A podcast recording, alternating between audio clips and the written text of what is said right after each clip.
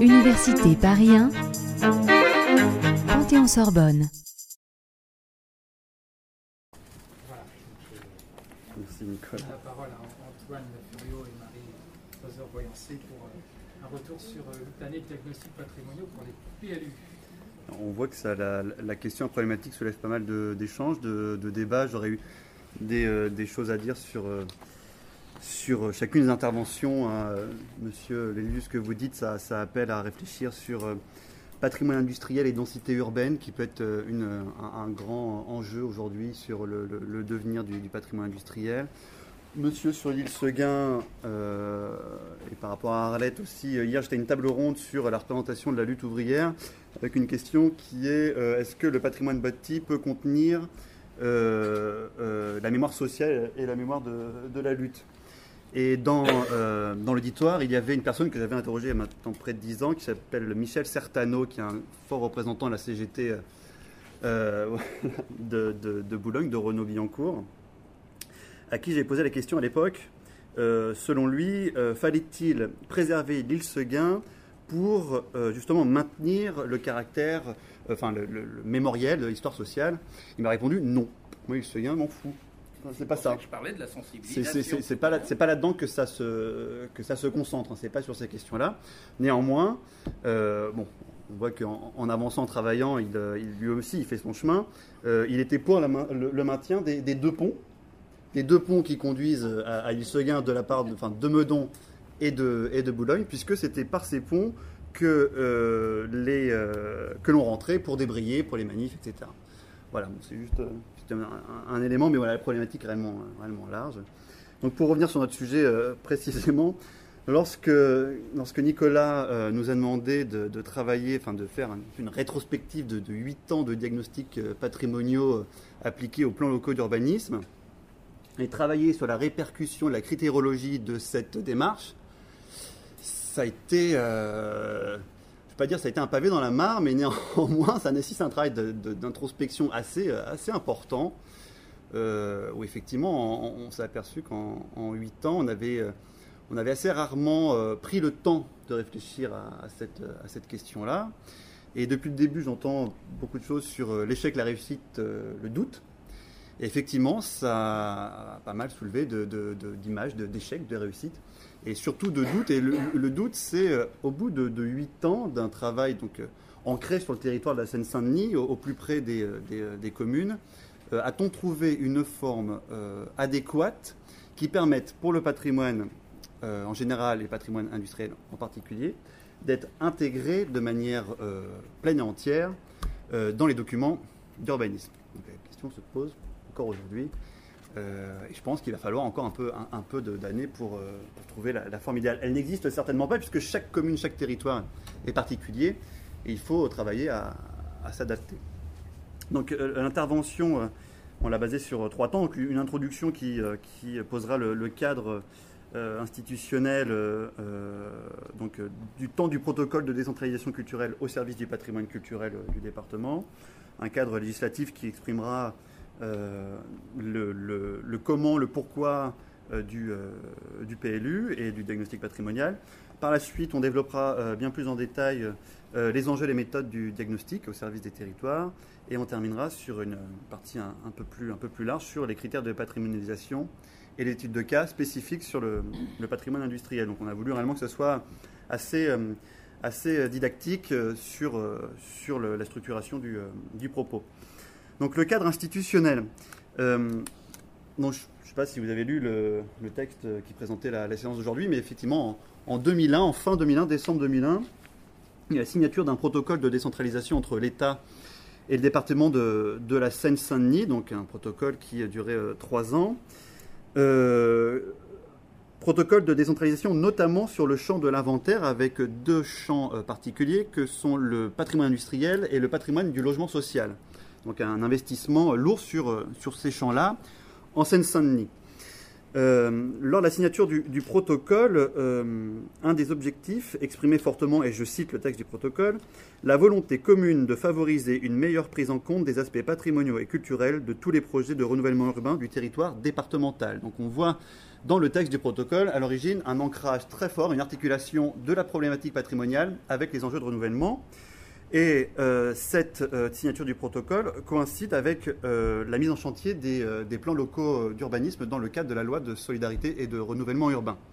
Donc, dans la structuration même du, travail de l'équipe du, patrimoine, il y a eu d'emblée une complémentarité souhaitée entre un travail de recherche d'inventaire avec un travail euh, davantage mené par les architectes urbanistes de prescription architecturale et urbaine qui traduisent les données d'inventaire pour euh, les rendre intelligibles pour les techniciens et les élus. Euh, donc, le protocole 2001-2004 et de l'aboutissement du travail de protocole, enfin, du protocole pardon, a été la, formation du, du, service du patrimoine culturel, donc un service à part entière qui s'organise autour de, de cinq pôles, dont le pôle inventaire, un pôle architecture et urbanisme, un pôle médiation, un pôle euh, Atlas du patrimoine qui va dire la base de données Atlas du patrimoine, donc la, mise en ligne de l'ensemble des données, et un volet qui est également important puisqu'il concentre euh, quasiment la moitié de l'effectif du service, euh, l'archéologie. Donc ce travail, cette articulation, cette complémentarité entre recherche et architecte urbaniste se faisait également en un partenariat étroit avec euh, des services déjà bien ancrés sur, euh, sur le territoire, à savoir le, SDAP. Donc on, travaille, toujours aujourd'hui de manière euh, constante avec le SDAP, le CAUE et ainsi que la DDE, le groupe d'études et programmation de, de, la DDE, qui permet donc d'avoir une, vision assez large des problématiques à différents échelons d'administration et de travailler sur une, vision un peu, un peu concertée de, de ces questions-là voilà, je pense que pour le cadre institutionnel, j'ai fait le, fait le tour au, cadre, au cadre législatif. Alors peut-être un peu plus euh, rébarbatif mais nécessaire. Euh, tout d'abord rappeler que le, PLU se définit par la loi Solidarité et Renouvellement Urbain en décembre 2000 et il vient remplacer le POS, plan d'occupation des sols, euh, qui remontait à 1967. Et la dernière évolution, la, la, plus récente du, PLU, s'est posé euh, par la loi dite Grenelle 2 du 12 juillet 2010, euh, où le PLU, nous, le verrons un petit peu, a été modifié et précisé surtout. Alors quels sont ses objectifs généraux? Tout d'abord, il, il, doit prendre en compte une échelle communale ou intercommunale, par exemple dans le cadre d'un établissement public.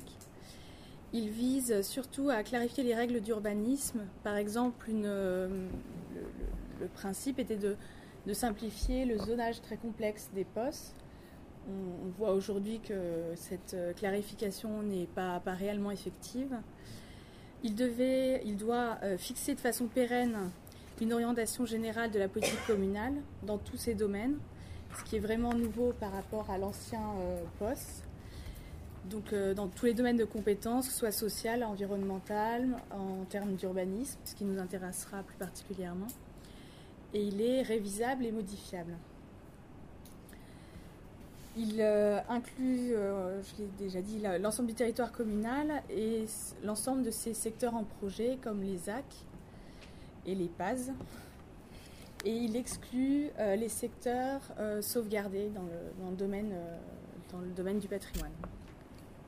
le PAS, c'est le plan d'aménagement de zone.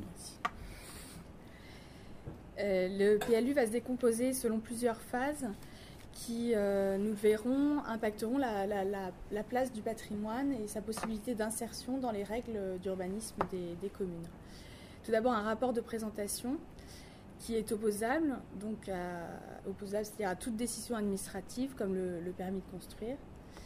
Il contient un diagnostic territorial, là où peut se situer notamment la notion patrimoniale, l'état initial de l'environnement, les orientations générales retenu par le projet d'aménagement et de développement durable et le zonage de, euh, ce PLU, les incidences prévisibles sur l'environnement, la compatibilité au regard des lois et règlements.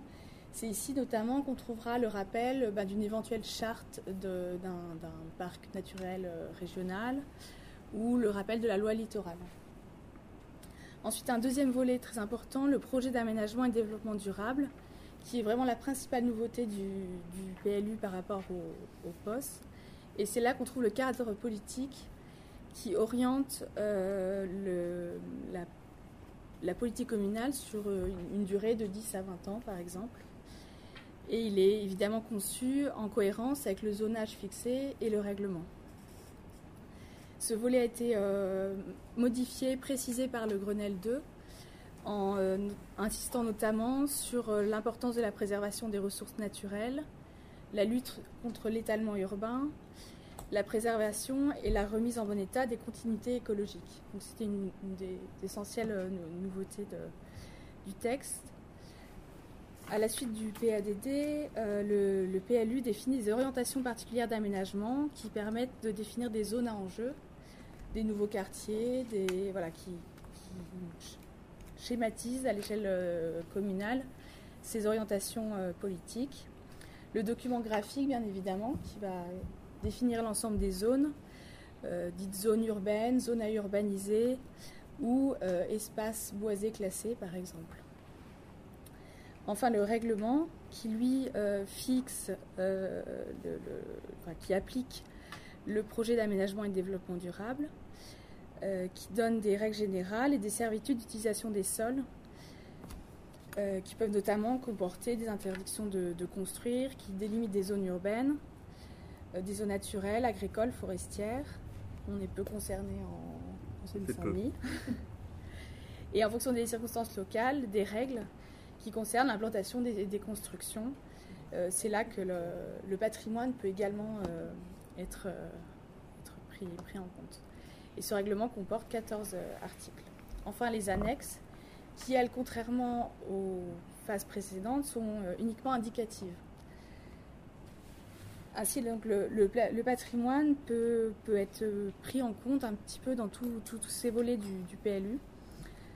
Euh, sont nécessairement rappelés euh, en annexe du PLU toutes les autres servitudes d'utilité publique. Ce seront par exemple les inscriptions euh, au titre des monuments historiques, une éventuelle ZPPAUP, donc zone de protection du patrimoine architectural, urbain et paysager, qui d'ailleurs est en cours de remplacement depuis juillet dernier ainsi que le rappel euh, des dispositions des secteurs sauvegardés et du zonage archéologique.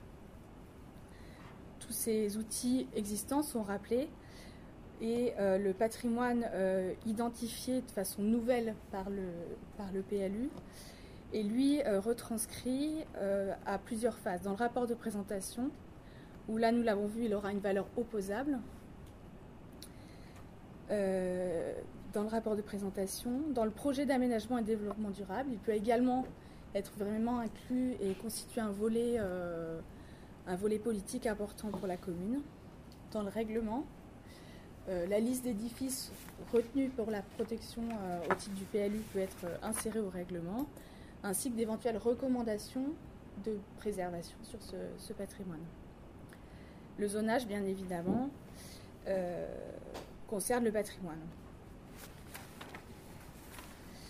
Donc on, souligne ici l'importance de la place donnée au patrimoine. Euh, en tant que partie du rapport de présentation, il donne euh, ou donnant lieu à un règlement, ou au contraire de façon plus simple, en annexe, sa protection euh, aura un poids très, très différent pour la commune. ainsi, le patrimoine recensé comme remarquable dans le règlement ne pourra être démoli sans l'avis simple de l'ABF. Les recommandations architecturales écrites pour l'entretien de ce patrimoine seront opposables si elles sont inscrites au règlement ou seront simplement indicatives si elles sont figurées en, annexe du, PLU. Et parmi l'ensemble de ces composantes, c'est le règlement qui permettra donc une protection euh, maximale, du patrimoine. Comme l'article de loi le, précise, je vais vous le citer. C'est actuellement l'article L123.1.5 alinéa 7 dans la loi du Grenelle 2 le PLU peut identifier et localiser les éléments de paysage et délimiter les quartiers, îlots, immeubles, espaces publics, monuments, sites et secteurs à protéger, à mettre en valeur ou à requalifier pour des motifs d'ordre culturel, historique ou écologique, et définir le, et définir le cas échéant les prescriptions de nature à assurer leur protection. Donc on voit qu'on se situe sur différentes échelles. Euh, par exemple, à, Saint-Denis, on, a établi un vocabulaire qui désigne un objet, un ensemble d'objets ou des sites pour prendre en compte toutes ces échelles euh, territoriales. Et donc la protection portera sur, euh, sur des, échelles multiples. En revanche, et c'est un des, soucis de la protection PLU, elle ne peut concerner l'intérieur des édifices. Donc seront peut-être exclus dans ce cadre euh, certains euh, immeubles, par exemple, ayant conservé un, décor euh, intéressant, mais dont les façades extrêmement dénaturées ou, voilà, ne, pourront pas être protégées. Et selon, selon les, mêmes articles, les prescriptions architecturales doivent accompagner, si, si, possible, cette liste de protection au titre de PLU.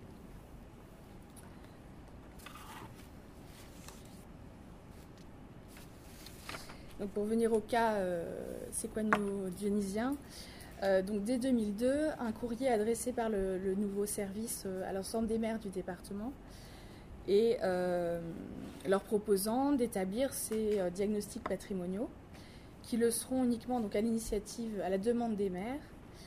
Et du coup, le, travail du service qui était orienté vers le, thématique, le patrimoine industriel et le logement social, devient réellement euh, topographique et euh, permet de, travailler sur la composition du territoire dans l'articulation de l'ensemble de ses composantes historiques, architecturales, urbaines et paysagères.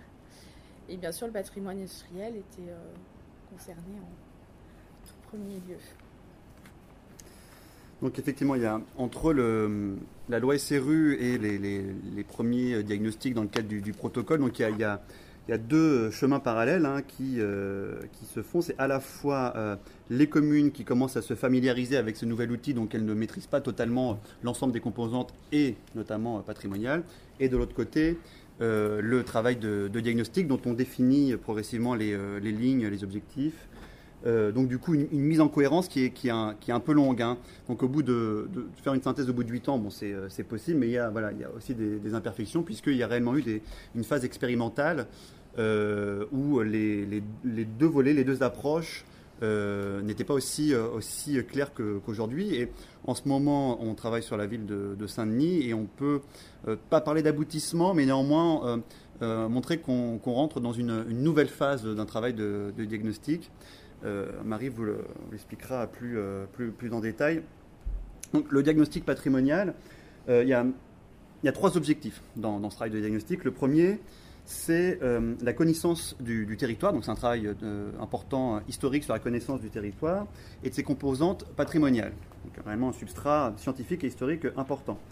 à partir de ce substrat, le diagnostic s'accompagne également d'une identification euh, d'objets, donc euh, d'objets d'ensemble ou de sites patrimoniaux que euh, l'on soumettra à la protection selon le titre L123 1 5 alinéa 7. Ça. Deuxième volet. Et le troisième volet du diagnostic, il s'agit des prescriptions architecturales et urbaines établies par une équipe d'architectes urbanistes. Donc c'est la, troisième, le troisième volet qui, euh, sur les, huit ans de, diagnostic, euh, n'a pas systématiquement été euh, appliqué, et je, vais revenir sur, sur cette question-là. Donc en huit ans, quelles ont été les, les communes couvertes? 8 ans, 8 communes.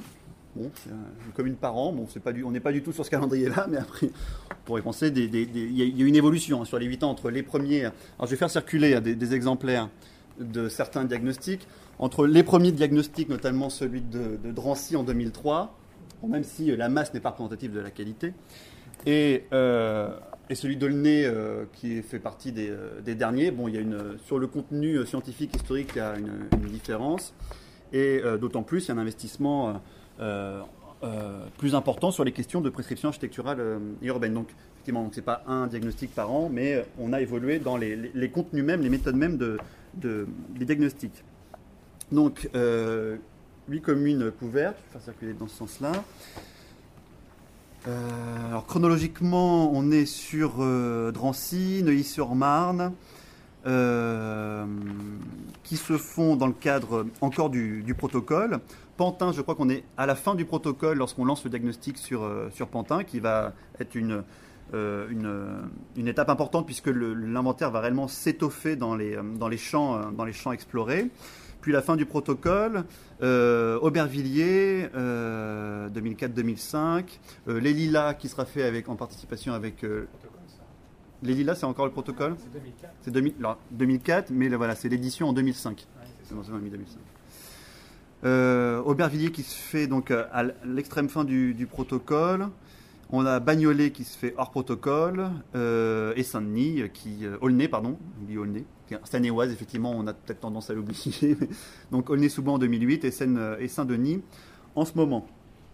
Donc sur ces euh, huit diagnostics, on peut mettre en comparaison la carte des communes qui ont euh, élaboré ou qui sont en cours d'élaboration de, de leur PLU. Donc on voit que le, courrier qui a été adressé par les maires en, en- en 2002 euh, leur euh, faisant part d'une possibilité d'expertise de diagnostic par, euh, service du patrimoine du département, eh bien, toutes les maires n'ont pas répondu. Et bien sûr certaines communes ont soit fait appel à des, structures extérieures pour réaliser ce type de, travail, ou soit ont fait en régie un travail de diagnostic patrimonial qui souvent se résume à, à une compulsion de, de bibliographique, floïque euh, et, euh, et autres. Donc une approche peut-être un peu, un peu limitée de, du, euh, du patrimoine. C'est moins que rien. Oui, oui, tout à fait. C'est déjà moins, déjà moins que rien. Donc, l'enjeu, l'enjeu du diagnostic euh, sur, euh, sur ces 8 ans, donc c'est euh, atteindre les objectifs que je vous ai cités préalablement. Donc, c'est la réalisation des, des trois grandes phases dans un environnement relativement contraint. Je commence par la contrainte. Voilà, pourquoi c'est contraignant de faire un diagnostic Euh, Alors, quelles sont les contraintes? Oui, il y a une contrainte dans la réalisation d'un diagnostic. Alors, deux types de contraintes. Les contraintes qu'on peut regrouper euh, sous euh, le vocable politico-administrative et d'autres contraintes plutôt d'ordre technico-administratif. Mais vous voyez que l'administration est souvent là dans le cas de, contraintes. Alors, sur les contraintes politico-administratives, euh, bien, en huit ans de- de- d'expertise, on, on s'est aperçu donc depuis les premières expérimentations où on a surtout mis axé le travail sur la réalisation d'un outil de connaissance au service du territoire et d'identification des éléments patrimoniaux, donc les deux phases dont, je vous parlais, eh bien, euh, les exigences des villes se sont accrues. Alors, euh, les raisons. Alors, la première, pardon? C'est normal. Je vais vous expliquer le- les raisons pour lesquelles, notamment, ça les exigences se sont accrues. Euh, la première, qui est assez, euh, simple, c'est que euh, la fin du protocole va également marquer la fin des aides apportées par l'État dans le cadre notamment de, ces diagnostics.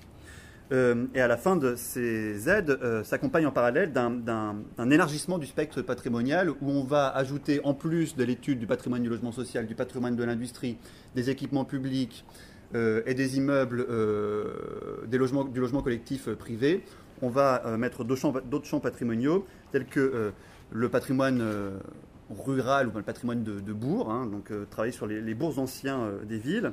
Et on va également euh, élargir au patrimoine euh, pavillonnaire, donc euh, qui, euh, sera surtout mis en, œuvre pour le Nez-sous-Bois. Donc, euh, moins de budget, un élargissement du spectre. Du coup, vous trouvez les moyens nécessaires pour pouvoir arriver à, ces fins. Et une sollicitation, du coup, accrue des communes euh, pour lesquelles on demande une participation euh, financière dans le cadre de ces, diagnostics. Euh, cette participation des communes s'accompagne tout à fait légitimement d'une demande de leur côté, d'un droit de regard sur, sur le travail. Alors, le droit de regard euh, se concrétise d'une part par euh, une demande de, validation des, euh, des- étapes de, rendu. Donc un passage soit en bureau municipal ou soit en comité de pilotage politique avec une, validation, c'est peut-être un, un grand mot, et tout du moins voilà, un regard sur l'avancée des travaux et une validation au bout, puisque c'est effectivement l'élu qui valide les ensembles, les objets, ensembles ou sites euh, euh, identifiés et sélectionnés euh, par nos soins. Donc il y a une validation politique qui, de fait, contraint la démarche euh, diagnostique sur ce, sur ce volet-là. Autre contrainte provenant des villes, c'est demande les demandes qui s'appuient de plus en plus de manière formelle sur les zones à enjeu des villes. Donc, telle commune va vouloir que l'on travaille sur les zones en rue, sur les AC, sur les OPA, sur les grandes zones à enjeu urbain, qui, de fait, vous doutez, dans un travail euh, de, diagnostic, euh, va orienter notre regard. Et du coup, va certainement euh, le truquer, tronquer le, processus de patrimonialisation. Donc là aussi, il y a cette contrainte-là qu'il faut, prendre en, considération. On peut ajouter comme, contrainte liée au politico-administratif les aléas politiques et administratifs qui peuvent se répercuter sur la démarche même. Euh, On a des cas de euh, directeurs euh, d'urbanisme qui soutenaient la démarche initialement, un renouvellement des équipes, le dossier qui est pas forcément abandonné, mais tout du moins dont, la vocation initiale, qui est d'apporter une expertise, un conseil au service compétent, eh ben, est un peu mis à, l'écart jusqu'à ce qu'un nouveau directeur arrive. Et là, effectivement, ça, renaît tel le phénix et on remet, on le, diagnostic en marche. Tout du moins, on remet l'expertise du service en marche. Enfin, dernière contrainte, euh, les exigences euh, euh, calendaires qui sont, qui sont importantes puisque selon l'intervention du diagnostic dans le processus général du PLU, à savoir si on intervient en phase PADD, savoir si on intervient en phase, enfin, selon la phase du PLU, eh bien, on va avoir plus ou moins de temps pour réaliser le diagnostic et du coup, ça se répercute aussi sur, d'une part, la méthode et sur les, sur les critères de patrimonialisation.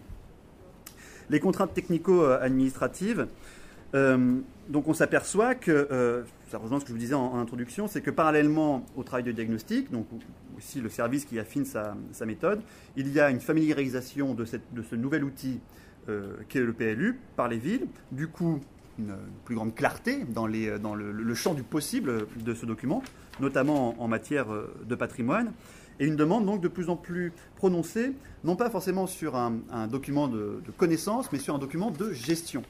Et donc le, travail de diagnostic mute euh, progressivement de ce travail de connaissance à un travail de ce qu'on peut appeler de, l'inventaire appliqué. Donc c'est le travail d'inventaire-action, c'est de l'inventaire euh, appliqué, une analogie à la, avec la recherche euh, appliquée. Et donc là aussi, on voit donc une, mutation progressive du statut même du document euh, qu'est le, diagnostic. Donc, dans les contraintes, il y a la technico-administrative, donc il y a la volonté de davantage traduire d'un point de vue réglementaire les, euh, les éléments euh, patrimoniaux, donc, euh, qui nécessitent un investissement d'autant plus important euh, des membres de notre équipe euh, architectes urbanistes, donc euh, les, euh, experts. Euh, deuxième contrainte, c'est également euh, les validations. Donc, je vous parlais des validations des élus dans le cadre de, BM ou dans le cadre de comité euh, pilotage politique, mais également euh, une, euh, validation qui se fait euh, de la part du, du citoyen, si j'ose dire. Euh, il y a non pas. Alors, la différence entre le poste et le PLU, c'est que le- l'enquête publique, je crois, a été supprimée, mais il y a une- de nouvelles formes de concertation euh, qui sont euh, régies par, dans le cadre de, la loi. Et du coup, les communes souhaitent avoir suffisamment tôt euh, les éléments pour les présenter en réunion de concertation avec. euh, donc, c'est le cadre de la démocratie participative et des, des réunions de quartier. Donc, un outil qui soit euh, à la fois très pédagogique et qui euh, montre les limites, les contraintes de la protection euh, d'un élément, enfin d'un objet, d'un site ou d'un ensemble patrimonial pour, euh, pour le citoyen, notamment pour, pour le propriétaire. Nouvelle contrainte, c'est la contrainte qui est liée aux, mesures de, Grenelle 2 en termes de- d'environnement et de développement durable. Je ne vais pas m'épancher là-dessus, je ne suis pas du tout spécialiste du, Grenelle 2, mais voilà, on, attend vos, vos questions.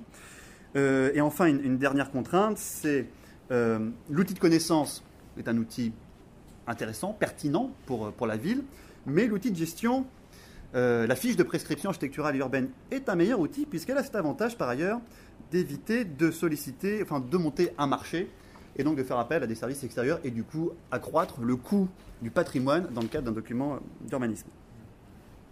Donc l'ensemble de ces contraintes euh, se répercute d'une part sur les aspects euh, méthodologiques, euh, le statut même du diagnostic, donc ce glissement d'un document de connaissance vers un document de, gestion, donc l'inventaire à appliquer, et d'autre part sur les critères même de patrimonialisation, euh, donc marquant par là même donc, la différence notoire entre les logiques de l'inventaire avec un grand I, qui par définition s'établit en l'absence de contraintes administratives et fiscales. Il faut bien marquer la, différence.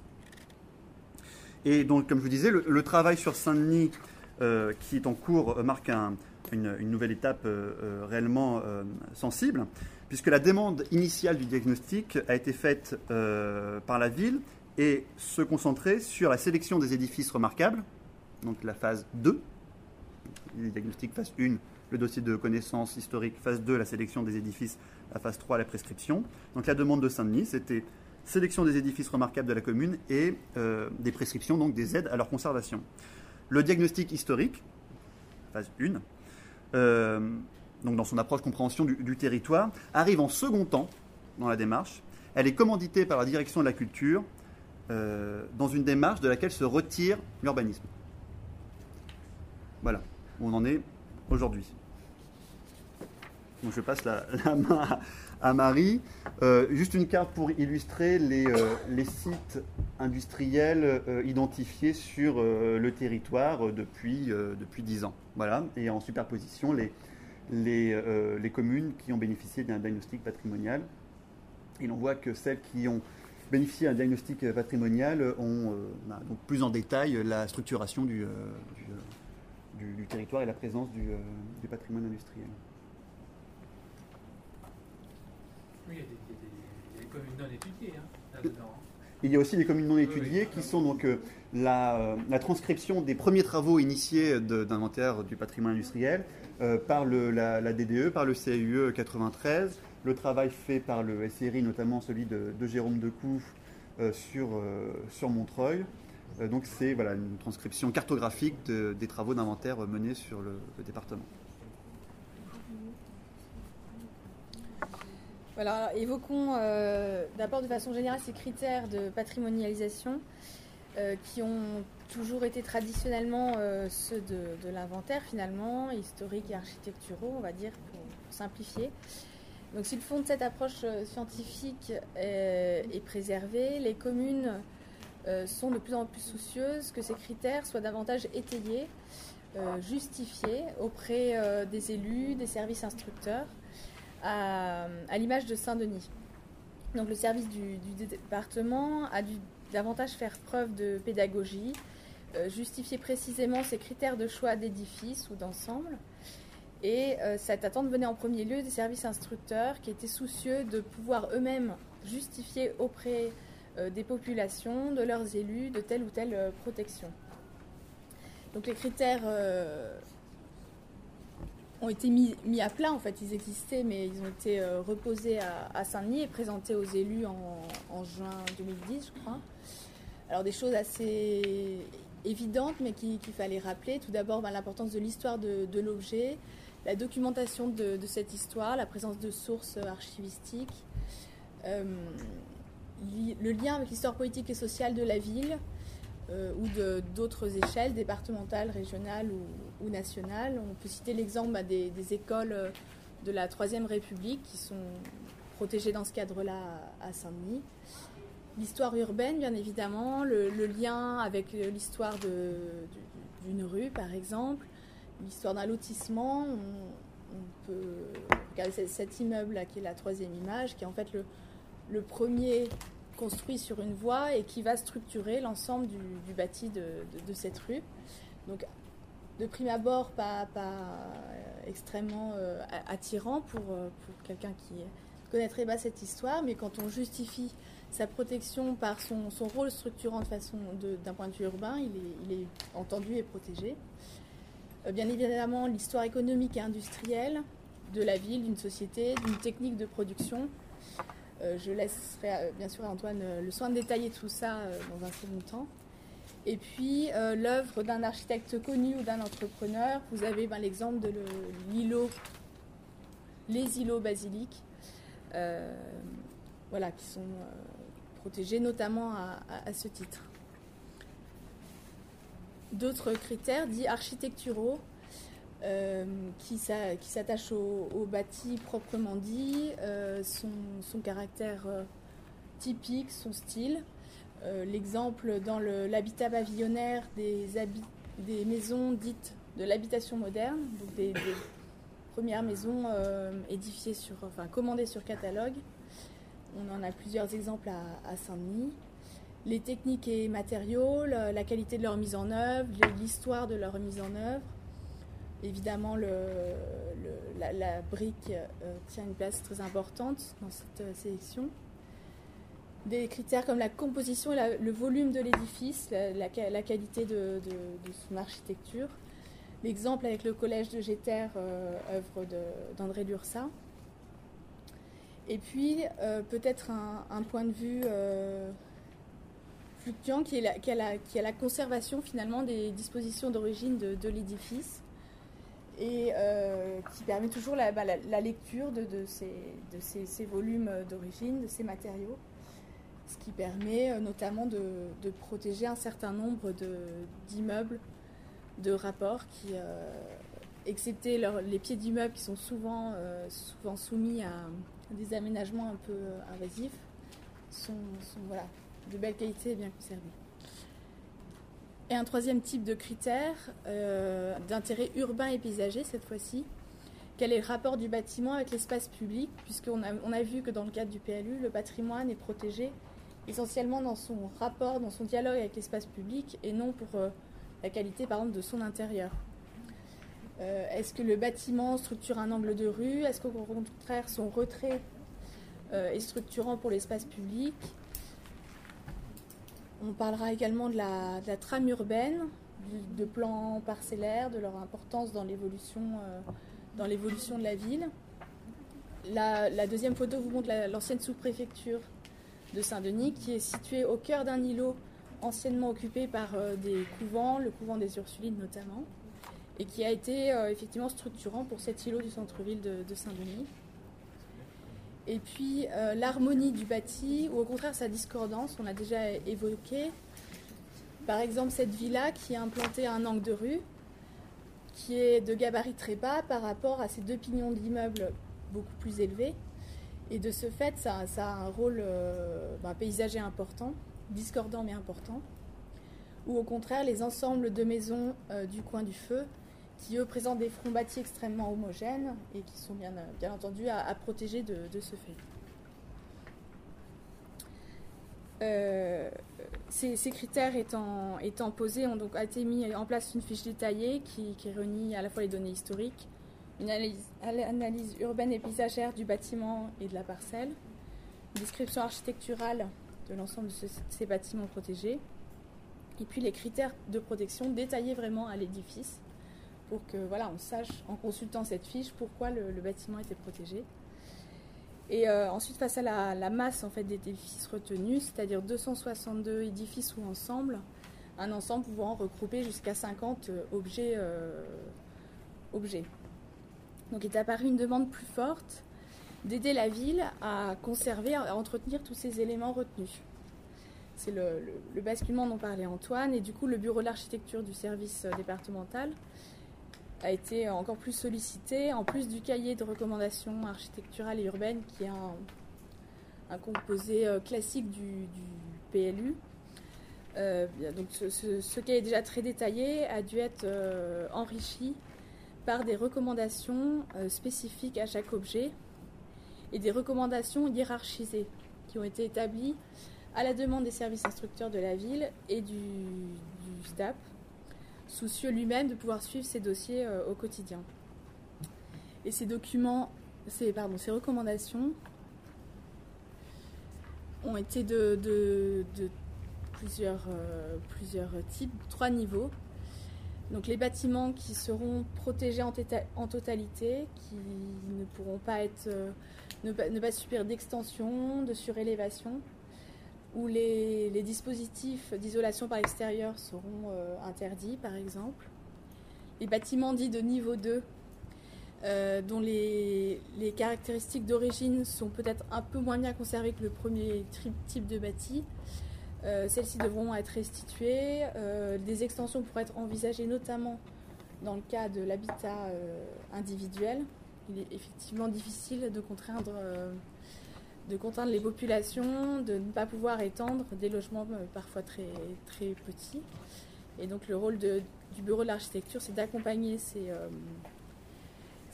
contraintes. Et un troisième niveau qui caractérise plutôt des bâtiments d'accompagnement et qui sont protégés d'un point de vue plutôt urbain. C'est-à-dire, on a vu cette euh, très belle villa d'angle, et bien les, deux, les deux murs euh, pignons et les immeubles qui l'encadrent sont protégés dans ce troisième niveau. Et on souligne par exemple l'importance de la préservation des, de la visibilité des matériaux de pignon. L'un est bien préservé, l'autre ne l'est pas. Donc ces immeubles protégés en niveau 3 accompagnent la villa de, niveau 1. Euh, voilà. C'est vraiment un souci de, rendre claires les, protections euh, pour la ville.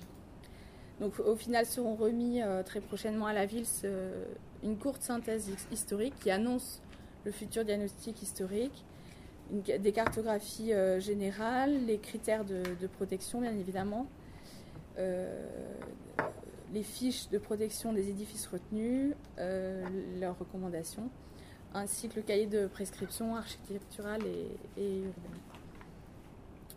Donc ces dernières évolutions du diagnostic patrimonial et ces adaptations méthodologiques sont d'autant plus prégnantes, euh, on le verra avec Antoine, pour les sites industriels qui constituent sur l'ensemble du territoire du département, à Saint-Denis mais euh, ailleurs, des zones d'enjeux urbains euh, majeurs pour les élus ou les aménageurs. 8 minutes. D'accord. Donc sur le, patrimoine industriel euh, spécifiquement, les questions de critérologie et de méthode ont évolué hein, en même temps que les autres formes de, patrimoine. Hein. L'association des services techniques permet d'avoir un, meilleur ancrage sur la réalité urbaine, parfois d'accéder plus facilement au, site, même si ça reste une problématique générale, euh, qui est associée aussi à celle des, archives. Hein. On a du mal un petit peu à, à faire euh, ressortir des, éléments. Et en Seine-Saint-Denis, comme partout en, première couronne, on est face à des sites industriels qui souvent sont les résultats d'une sédimentation de, diverses architectures, euh, desquelles on a du mal à, extraire euh, tout le moins des formes primitives d'organisation d'un process industriel. Je voulais vous dire que c'est l'approche terrain qui va être la, priorité dans le cadre d'élaboration des diagnostics. Et sur les critères de patrimonialisation, donc je vais passer rapidement sur ceux-là, donc qui sont, classiques, traditionnels pour le patrimoine industriel. Donc euh, les critères architecturaux, la, question de représentativité d'une famille architecturale, donc euh, euh, ce qui relève des, par exemple des toitures en chède ou des toitures en voûte. toujours sur le critère architectural, la représentativité des procédés constructifs innovants, donc l'exceptionnalité d'une architecture. Là, c'est la halle de Pantin, donc conception de, de la faille la qualité architecturale intrinsèque dans ses formes, gabarits, euh, matériaux, de sites, l'usine L'Oréal à Aulnay, l'usine de l'électromagnétique à Pantin. Je précise que l'ensemble des sites que je vous présente ici ont été proposés à la protection dans le cadre du PLU sur les 8 ans. Euh, critères historiques, donc, euh, la place de l'établissement dans l'histoire industrielle et économique, deux, deux, sites importants, le site de la Sudac à Aubervilliers, donc pour l'histoire de la distribution de l'air comprimé dans le nord-est parisien et bien sûr la centrale thermique à Denis. Merci Nicolas encore pour ton étude qui nous est très, très utile. Euh, euh, critères historiques euh, haute, la représentation d'un secteur d'activité à l'échelle locale. Donc, c'est l'établissement Colette Frères à Bagnolet, une manufacture de meubles hein, qui s'inscrit dans, cette tradition de, du meuble qui est propre à ce secteur de, la Seine-Saint-Denis, dans la continuité de ce qui était fait sur le faubourg Saint-Antoine euh, à Paris. Euh, toujours critère historique, l'importance de l'établissement pour l'histoire sociale, hein, une pour les élus, notamment de, que l'on s'arrête un temps sur euh, ces sites qui ont, qui ont marqué l'histoire de, la ville. donc l'usine Cazeneuve à, à Saint-Denis avec ce piquet de grève qui date de 1975. Une autre précision une parenthèse, c'est que les sites que je vous présente ne sont pas forcément attachés à un critère. Hein. c'est juste, ils illustrent parfaitement un des critères que je vous présente. Mais ils en conjuguent bien sûr euh, plusieurs. Euh, l'inscription d'un site euh, dans la production architecturale d'un maître d'œuvre, là j'ai choisi l'hôtelier et Robin qui sont des maîtres d'œuvre assez peu connus. donc deux sites à, Pantin et Aubervilliers, dont un qui a été reconverti en, McDonald's, un McDonald's qui a ce chic pour s'insérer dans, du patrimoine, qui est une politique par ailleurs par entière. L'insertion dans l'histoire urbaine d'un territoire, dû par exemple à une emprise importante ou une reconversion majeure, donc une, forme architecturale intéressante puisque novatrice, c'est l'hôtel industriel de Lourdes, donc une nouvelle forme, de, un nouvel investissement de l'industrie dans, dans la ville. Donc ce sont les hôtels d'activité, une réalisation de, de chez Métoff et la biscuiterie Belin à, Bagnolet, une reconversion importante qui date des années 80, dans cette période où on se posait au niveau des, communes la question du bon, on a un patrimoine industriel, enfin on a un site industriel en friche, qu'est-ce qu'on en fait? L'hôtel d'activité était une solution qui était économique, assez facile et qui aujourd'hui fonctionne encore euh, en Seine-Saint-Denis comme, euh, comme ailleurs. Hein. nous confirme c'était également un haut lieu de mémoire.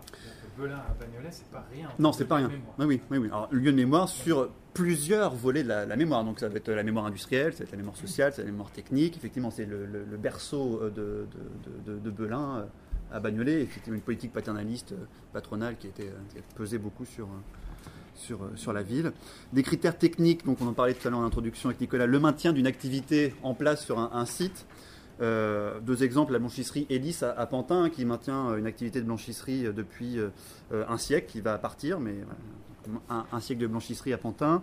La, fonderie Blanchet-Landowski à, Bagnolet, hein, qui ne font plus des cloches, mais qui poursuit son activité de, de, fonderie. Donc voilà aussi, ça guide, ça oriente nos critères notre patrimonialisation, la préservation de la cohérence d'origine, euh, la possibilité de lire encore le process, ce qui est de plus en plus rare, hein, ce que je vous disais, de par la sédimentation et la structure des, architectures sur un, même site, et ou la présence de, l'outillage. Deux exemples, la manufacture d'allumettes à, Aubervilliers, qui malgré une reconversion dans les années 90, non, dans les années 70, c'est l'arrivée de la documentation française. Dans les années 90, on, euh, on réaménage l'ensemble du site, mais on a quand même préservé le dessin général du site et donc on peut encore lire le, process euh, euh, d'origine. Second exemple, l'usine des eaux de Neuilly-sur-Marne qui a maintenu des machines, qui en a euh, théâtralisé une, par exemple la, pompe Farco qui est installée à, l'extérieur. critère de patrimonialisation également important, la présence de machines, même si elles sont théâtralisées, elles sont là, elles sont révélatrices d'un procédé. Et des critères qui s'inscrivent davantage maintenant dans les, dans les problématiques urbaines, c'est-à-dire qu'on s'aperçoit que à la fois pour les élus comme pour les techniciens de, la ville, les critères traditionnels de, patrimonialisation ne suffisent plus. Euh, il, faut davantage euh, attacher euh, le patrimoine industriel dans une réalité de terrain, donc des critères que Marie a déjà exposés sur tout patrimoine confondu, mais pour le patrimoine industriel. On retrouve donc les critères urbains et paysagers, donc l'objet structurant hein, pour le paysage ou l'urbanisation du, territoire, avec deux problématiques. Euh, par exemple, pour l'usine Bourgeois à Pantin, on a la problématique de, l'îlot, de la forme de l'îlot et de la manière dont une architecture prend la forme d'un îlot. Donc, comment on, traduit ça, comment on le préserve. Donc, ça, c'est un élément du paysage qui est très important. Comment on peut le traduire d'un point de vue de la prescription tout à l'heure. Euh, la manufacture parisienne de Guidon à Bagnolet, la problématique de l'entrée de ville. Voilà, c'est un site qui marque l'entrée de ville de Bagnolet depuis Paris. Euh, ça aussi, donc c'est le patrimoine et réalité urbaine, c'est le, traitement des entrées de ville qui reste très important pour, pour les territoires, dans tous les, question de, concurrence des territoires et de marquer l'entrée de sa ville. La lisibilité de la fonction de l'objet industriel dans son environnement. Donc, une fois de plus, l'ancrage euh, territorial à la réalité du terrain. Euh, deux exemples, le dépôt de, de, Micheville à, Aubervilliers, où on a encore ce, pont roulant qui, euh, qui plonge vers, vers le canal de Saint-Denis. On voit encore le tracé aussi d'un raccordement ferroviaire. Euh, un casse-fonte un peu plus discret que le pont roulant, le casse-fonte Ribier à Saint-Denis, qui est euh, un casse-fonte, donc un, outil industriel de plus en plus rare, voire, voire, euh, rarissime, voilà. On n'en connaît pas. Hein. Et on le voit encore, cette structure métallique, on la voit depuis l'espace public lorsqu'on traverse le pont hein, qui traverse le, canal. On, voit ce, ce casse-fonte, cette structure métallique du casse-fonte. autre élément important, ce sont les typomorphologies urbaines représentatives et les modes d'occupation de l'espace. Donc, pas de plus, hein, c'est le patrimoine industriel et représentatif euh, d'une forme, forme, urbaine. Donc, trois exemples euh, les tubes Pouchard euh, à, Pantin, avec donc cette configuration bien spécifique de, l'organisation des bâtiments autour d'une cour de distribution. Autre exemple de typomorphologie, donc les ateliers qui s'étirent dans le fond de la parcelle derrière un bâtiment de, de bureau. Euh, et euh, des ateliers qui sont des, micro-sites, hein, un micro-site sur rue avec la, trilogie euh, classique. On va avoir le bureau logement, l'atelier et le petit magasin. Donc ces éléments qui, génèrent un, paysage urbain, bien spécifique.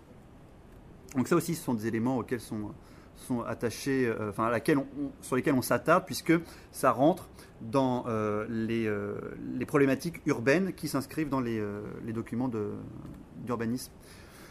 PLU notamment. Un, autre critère, donc là qui est plus officieux, informel, c'est ce que j'ai appelé de manière un peu maladroite l'opérationnalité, donc le critère préventif, c'est le poids de la menace. Nécessairement, le poids de la menace oriente nos choix de patrimonialisation.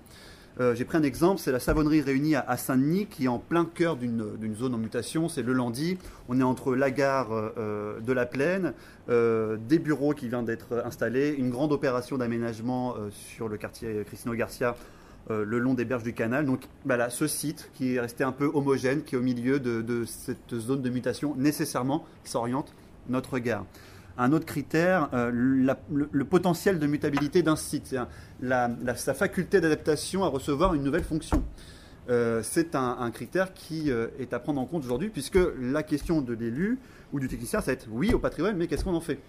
Si en plus on apporte effectivement, de par nos expériences, de par notre connaissance de terrain, ce site-là, de par sa composition architecturale, sa localisation, a des capacités de recevoir une nouvelle fonction, effectivement, ça c'est un message euh, qui, euh, qui, est écouté. Donc ça, rentre en, considération. Effectivement, sur Bagnolet, j'ai un site repéré et qui, en cours de, repérage, a été reconverti. Bon, je ne vais pas porter de jugement sur la réussite de la reconversion et sur le sens des lieux, mais néanmoins, voilà. 5 minutes 5 minutes. Ça va limiter le débat, ce serait dommage. On demande au. Enfin, vous, je peux m'arrêter là si vous voulez. Moi aussi. Euh, un, exemple, un, un exemple? Un exemple? Celui que tu préfères euh, Non, je vais prendre les coutures, je vais prendre les coutures à Bagnolet parce que voilà, il est réellement sur euh, la, question, la problématique urbaine.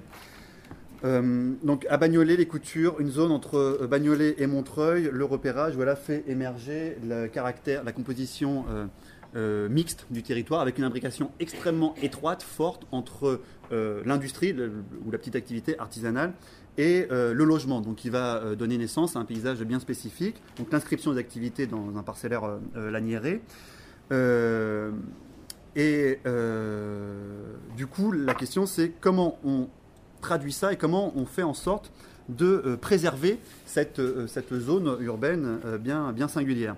Donc il y a un travail à mener d'une part sur ce qu'on a proposé dans le cadre du, du diagnostic, un travail à mener sur le mode d'occupation des, sols. C'est-à-dire, euh, il faut essayer dans le règlement de maintenir cette mixité des fonctions au sein même de la parcelle. Il faut associer une part d'activité avec une part, pourquoi pas, de logement. Il y a une perversion, tout du moins, euh, de, ce système, c'est euh, le, logement d'artistes ou voilà, donc ça va être, ça va aussi la, la porte ouverte à Enfin, pas le logement d'artiste, non, je m'exprime mal. Ça va être les activités de, création liées à plutôt à l'économie de la, création, communication, etc. Effectivement, Bagnolet-Montreuil est plutôt connu pour, pour cette, cette spécialité-là.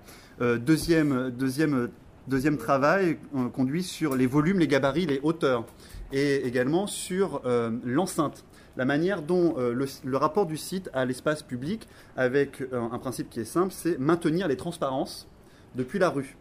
Et euh, notamment un travail donc sur les clôtures, sur euh, l'opacité euh, des clôtures, pour pouvoir, depuis l'espace public, comme c'était le, cas, le cas à l'origine, voir l'inscription de l'activité dans, dans le parcellaire. Voilà, je m'arrête là. je m'arrête là. Merci beaucoup. Navré pour d'avoir débordé. quand même difficile, très difficile. Merci d'avoir répondu à, à la demande. Et euh, j'aimerais bien faire une toute petite mise en perspective parce qu'on était vraiment là, le nez dans le guidon de l'opérationnel, du métier. Prendre un peu de recul et, montrer à quel point il y a une distance entre euh, le renseignement de cette liste euh, mm-hmm. par un service d'archives, un, cabinet d'études qui se contenterait de référence à une bibliographie hein, historique, de qualité, et ce travail de terrain. Euh, je pense que, les responsables pourraient être très tentés de dire on va faire rapidement cette liste, on demande à, nos anciens de dire euh, tac, tac, tac, voilà, euh, des sites qui vous paraissent intéressants. Faire ce travail de terrain, c'est faire adhérer cette connaissance-là la réalité du patrimoine, et ça, c'est finalement assez rarement fait. Cet investissement dans le temps financier a, pour principal bénéfice de, créer ce lien entre une connaissance euh, historique, historienne, et je sais très bien que les historiens ne sont pas toujours les premiers défenseurs du patrimoine. Et quand il reste une source d'archives, ça leur suffit souvent. Hein, ils n'ont pas besoin d'aller voir s'il reste un vestige, faire le lien entre cela et une réalité de terrain qui apporte une variété de critères très importants. Est-ce que vous auriez tout de suite des, des remarques sur les critères eux-mêmes? Une question, c'est quand dans le diagnostic, vous faites l'identification. D'accord, c'est c'est une identification que vous faites pas au hasard, entre guillemets, mais c'est quelque chose à force- Selon les critères. selon les critères. Est-ce que vous avez toujours l'accord ou des politiques ou du SDAP sur, euh, sur cette validation? Ou il y a des, où il y a des, des conflits? Voilà. En fait, la, la difficulté, c'est qu'une fois l'ensemble des, des édifices retenus, la liste, la fameuse liste, est, pro- est proposée aux élus et validée par eux. Donc, euh, d'où l'importance euh, d'argumenter cette protection au maximum. Et effectivement, nos choix ne seront pas forcément retenus. C'est tout le travail difficile de bouclage, entre guillemets, de Saint-Denis. C'est euh, comment articuler le mieux possible nos choix premiers de terrain avec bah, cette attente des élus. Et voilà. Elle sera nécessairement validée par eux. Siemens, c'est un très bon exemple puisqu'on l'a identifié depuis le début et malgré tout, euh, il a été mis effectivement euh, out. Alors justement, moi j'aurais deux, questions par rapport à ça. D'une part, est-ce que vos propositions, et j'entends bien ce, qu'elles sont, vos propositions, est-ce qu'elles sont euh, validées en totalité? Vous avez maintenant justement cette, perspective pour nous dire, euh, vis-à-vis des élus, c'est un travail qui est commandé par les élus, Mhm. donc euh, ils ont un intérêt pour le travail Mhm. que, que vous faites. Une fois, alors j'ai entendu parler lors de, colloques- lors de deux colloques de l'exemple d'Aubervilliers, donc, mais euh, je n'y reviendrai pas, mais justement, une fois que les élus reçoivent votre, votre étude, et pas uniquement pour le patrimoine industriel, hein, d'une manière générale, est-ce que vos préconisations et vos listes, elles sont validées en totalité, en partie, pas du tout? Et ensuite, parce que c'est beaucoup plus intéressant, me semble-t-il, est-ce que vous êtes en mesure aujourd'hui d'assurer, euh, d'avoir un, suivi de ce qui s'est passé et de savoir au bout de 8 ans ce que sont devenus euh, ben, les, éléments dont vous avez préconisé euh, le maintien et, qui auraient été, validés? Moi j'ai des expériences dans ce domaine-là et je me pose des questions. Donc, enfin, les, huit communes sur lesquelles on a travaillé n'ont pas toutes intégré euh, les, euh, les listes, enfin tout du moins les sites euh, identifiés. Donc on en a, je crois qu'on les avait listés. Pour Aubervilliers, il y a, ça n'a pas été intégré en, annexe du, du PLU. À Pantin, c'est en cours, suite à un travail complémentaire qui a été mené par, par la ville. Bagnolet également, et Aulnay également. Sur le suivi, il est là aussi. Sur le suivi. Sur le suivi, c'est là où c'est effectivement beaucoup plus euh, compliqué, puisque on est à Saint-Denis, c'est réellement, donc c'est pas un aboutissement, mais on est dans une phase un peu plus, euh, un peu plus opératoire, où euh, avec un changement d'équipe, avec un travail plus approfondi, où on est là sur un, un document un peu plus finalisé en termes de, de prescription architecturale et urbaine. Euh, pour Pantin comme pour euh, Aulnay, euh, les prescriptions avaient été euh, d'ordre général.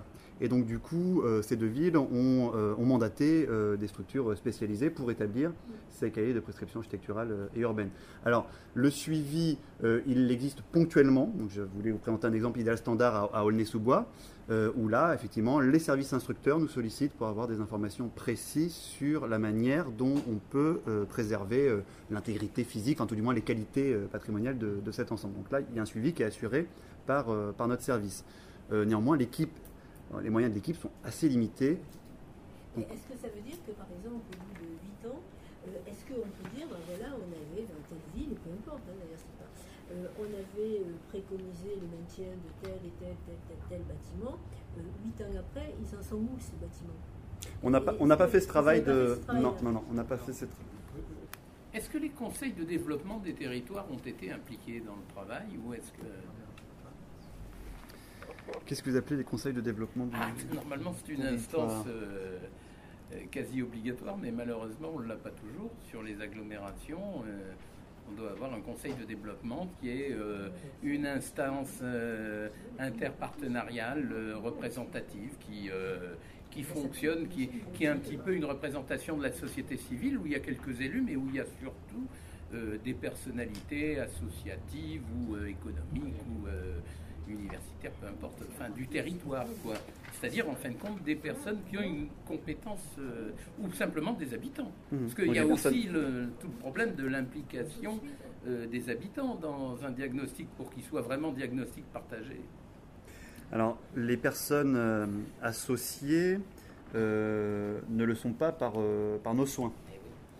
C'est normal. C'est à la ville après de, effectivement, de- d'organiser sa concertation. Euh, pour Saint-Denis, euh, il y a une présentation euh, du- de l'ensemble du travail dans les démarches quartiers.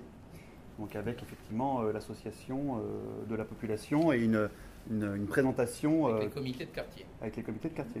Tout à fait. L'idée n'étant pas de se substituer à la ville, il faut vraiment qu'elle euh, qu'elle intègre toutes ces données et qu'elle les restitue elle-même à la population, puisque c'est elle qui aura à faire face aux éventuels retours et actions. et, euh, c'est de l'accompagner, mais pas se substituer à son rôle. J'ai- juste un exemple euh, qui travaille un des territoires, je ne vais pas le nommer parce que c'est pas tranché. Donc on a, on a un- une zone industrielle euh, qui est située vraiment en bout de ville et, et qui n'a que peu de liens euh, avec les habitants et, et ça joint une autre zone industrielle d'une commune d'à côté. Donc en fait ça ne touche, même si c'est quelques personnes, que des gens qui viennent travailler et comme vous le savez il y en a de moins en moins dans certains secteurs. Donc au niveau de la ville, on avait identifié, euh, avait été identifié euh, qu'il s'agissait d'un patrimoine, puisque c'est une, ancienne grande entreprise nationale du pays. Simplement, pas d'intérêt pour les habitants, coût d'entretien euh, très cher, des bâtiments, acheter le territoire, acheter le terrain, puisque c'était quand même une entreprise privée. Euh, évidemment, on, voit euh, avec les habitants, on associe euh, l'ensemble des citoyens. Simplement, le regard important de services départementaux nationaux, il est, sur ce sujet-là absolument vital. C'est pour ça qu'on n'a pas tranché, même si économiquement et pour les habitants de la commune, ça n'a aucun intérêt propre. C'est qu'en fait, c'est de l'air liquide et c'est le dernier site qui existe dans la région. Donc forcément, on va le garder. Maintenant, euh, derrière, il y a une autre question qui se pose. Si on le garde, mais avec quels moyens? Et là, euh, on rentre dans le débat public qui est difficile pour nos élus. C'est qu'à un moment donné, c'est quoi? C'est euh, des activités dans les écoles, une nouvelle crèche ou bien du patrimoine? Et là, j'aime autant vous dire que les discussions sont toujours compliquées. Et c'est pour ça que on a besoin que les questions du patrimoine soient portées publiquement très largement pour que l'on puisse donner des billes aux élus locaux. Euh, voilà, c'est l'autre question, mais elle est profondément euh, politique, parce que vous avez parlé de démocratie euh, participative. Aujourd'hui, on, réfléchit, en tout cas, une, partie des politiques réfléchissent à autre chose, c'est la démocratie délibérative. C'est qu'on délibère avec les techniciens, les habitants, mais derrière, c'est le politique qui tranche. Parce que sinon, c'est une autre forme de pseudo-démocratie. Après, c'est le problème de la maîtrise d'usage. Pardon Après, c'est le problème de la maîtrise d'usage. C'est-à-dire que c'est participatif. Enfin bon, c'est- Oui, oui, oui, mais c'est, c'est- ça fait partie de, c'est les gens, en fait. de la question. C'est pas un problème que pour les élus, moi j'insiste, c'est pour ça que je posais la question. C'est aussi un problème pour nous professionnels. On a un exemple, et on était en train d'en parler avec Nicolas, et je pense qu'on pourra le faire intervenir l'année prochaine, c'est la ville de Paris. La ville de Paris a un PLU patrimonial qui est absolument formidable. C'est sans doute la seule grande ville euh, qui, a entamé ce processus au début des années 2000 quand la loi euh, SRU a été votée. Euh, il y a eu une participation absolument, il y a même une thèse là, qui vient d'être de, sortir, c'est justement le processus du, du PLU, de construction du PLU de la ville de Paris. Donc il y a 6000 bâtiments aujourd'hui, dont des bâtiments industriels, qui sont inclus dans ce PLU. On se dit, euh, quand, on voit ça, on se dit c'est, magnifique, c'est un exemple. Bon, c'est- pour nous patrimonieux, c'est formidable. Sauf que, alors c'est pour ça que je vous ai la question du suivi. À la ville de Paris, il y a une instance qui suit tous ces projets-là. Ça s'appelle la commission du Vieux Paris, qui voit arriver devant elle tous les projets de permis de construire et de démolir euh, concernant justement ces bâtiments-là. Et euh, en zone dense, je suis à Paris hyper dense, euh, le maire de Paris s'est engagé, et on ne peut qu'être d'accord, à construire 40 000 logements. 40 000 logements, c'est- aussi formidable que le PLU. Sauf que, euh, voilà, hein, et c'est pas qu'une question, alors c'est une question d'élu. En dernier, en, euh, en dernier c'est le maire de Paris qui tranchera. Mais nous, je suis membre de la commission du Vieux-Paris, on nous demande notre avis d'experts. C'est un vrai souci quand même. hein. Euh, D'un côté, moi je suis totalement schizophrène, j'ai la patrimoniale qui dit oh, attendez, ça c'est ce que c'est magnifique, c'est. euh, c'est- extraordinaire, mais en même temps, par ailleurs, on dit il faut densifier la ville, il faut construire sur la ville, etc. Et puis il y a plein de gens qui n'ont pas de logement, et c'est important que d'avoir un toit sur la tête, hein, quand même. On peut pas dire, on n'est pas que des patrimoniaux, on est des citoyens aussi en même temps. Donc, euh, quels sont les critères justement? Et à un moment donné, il faut qu'on choisisse. Et c'est dangereux parce qu'on revient dans le vieux débat. On a des débats autour des tables. Je me dis, mais on est revenu 30 ans à l'arrière à cause de ça. hein. entre d'un côté les patrimoniaux et puis les constructeurs, et vous êtes des, euh, vous êtes des vandales qui voulaient tout détruire, Entre- disent les uns. Entre les passéistes et les vendeurs. Voilà. Et, et, Le- et, le- et les autres, les et, les autres, mais non, vous voulez tout figer. En réalité, c'est pas ça. Hein, euh, on a tous envie et de préserver le patrimoine et de construire des logements. Alors on fait comment? Et, c'est vrai que c'est pas uniquement. euh, et, moi je me dis, mon Dieu, je suis contente de pas être élu, hein. Euh, parce que c'est eux qui vont. Non mais ce que je veux dire, c'est que c'est eux qui vont décider. Et nous, quels sont nos critères? Je pense qu'il faut aussi, on peut pas toujours s'en remettre, renvoyer la balle aux élus et dire ah les vilains élus ou les bons élus selon selon les cas. Nous, quel est notre reste On ne peut pas faire l'impasse là-dessus. Nous, service du patrimoine, quelle est notre réflexion Euh, Et c'est pour ça que je posais la question sur la, sur la Seine-Saint-Denis.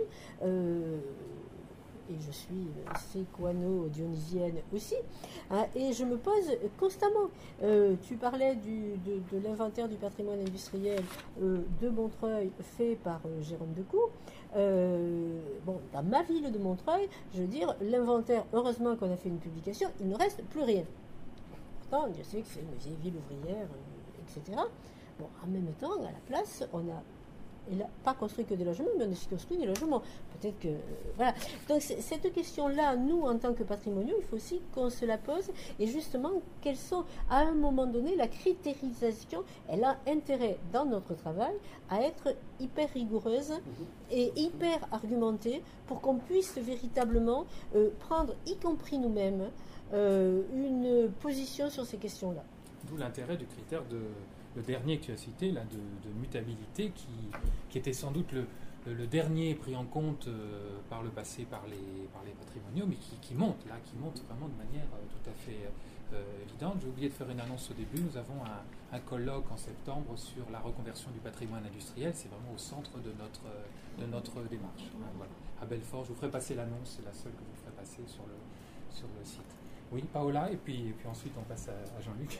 Non, par rapport à ça que vient de dire Arlette, je me demande si euh, à ce moment-là, le diagnostic patrimonial, euh, il peut donner effectivement de nouveaux critères, c'est-à-dire, euh, c'est pas rester dans les choix de, de sélection, d'identifica- d'identification de certains bâtiments, sinon élargir le regard sur le territoire et comment la reconnaissance de certaines valeurs urbaines commence à, effectivement à permettre euh, de, de solutionner ces, ces bilans toujours entre les habitants, les citoyens, les patrimoines et la politique.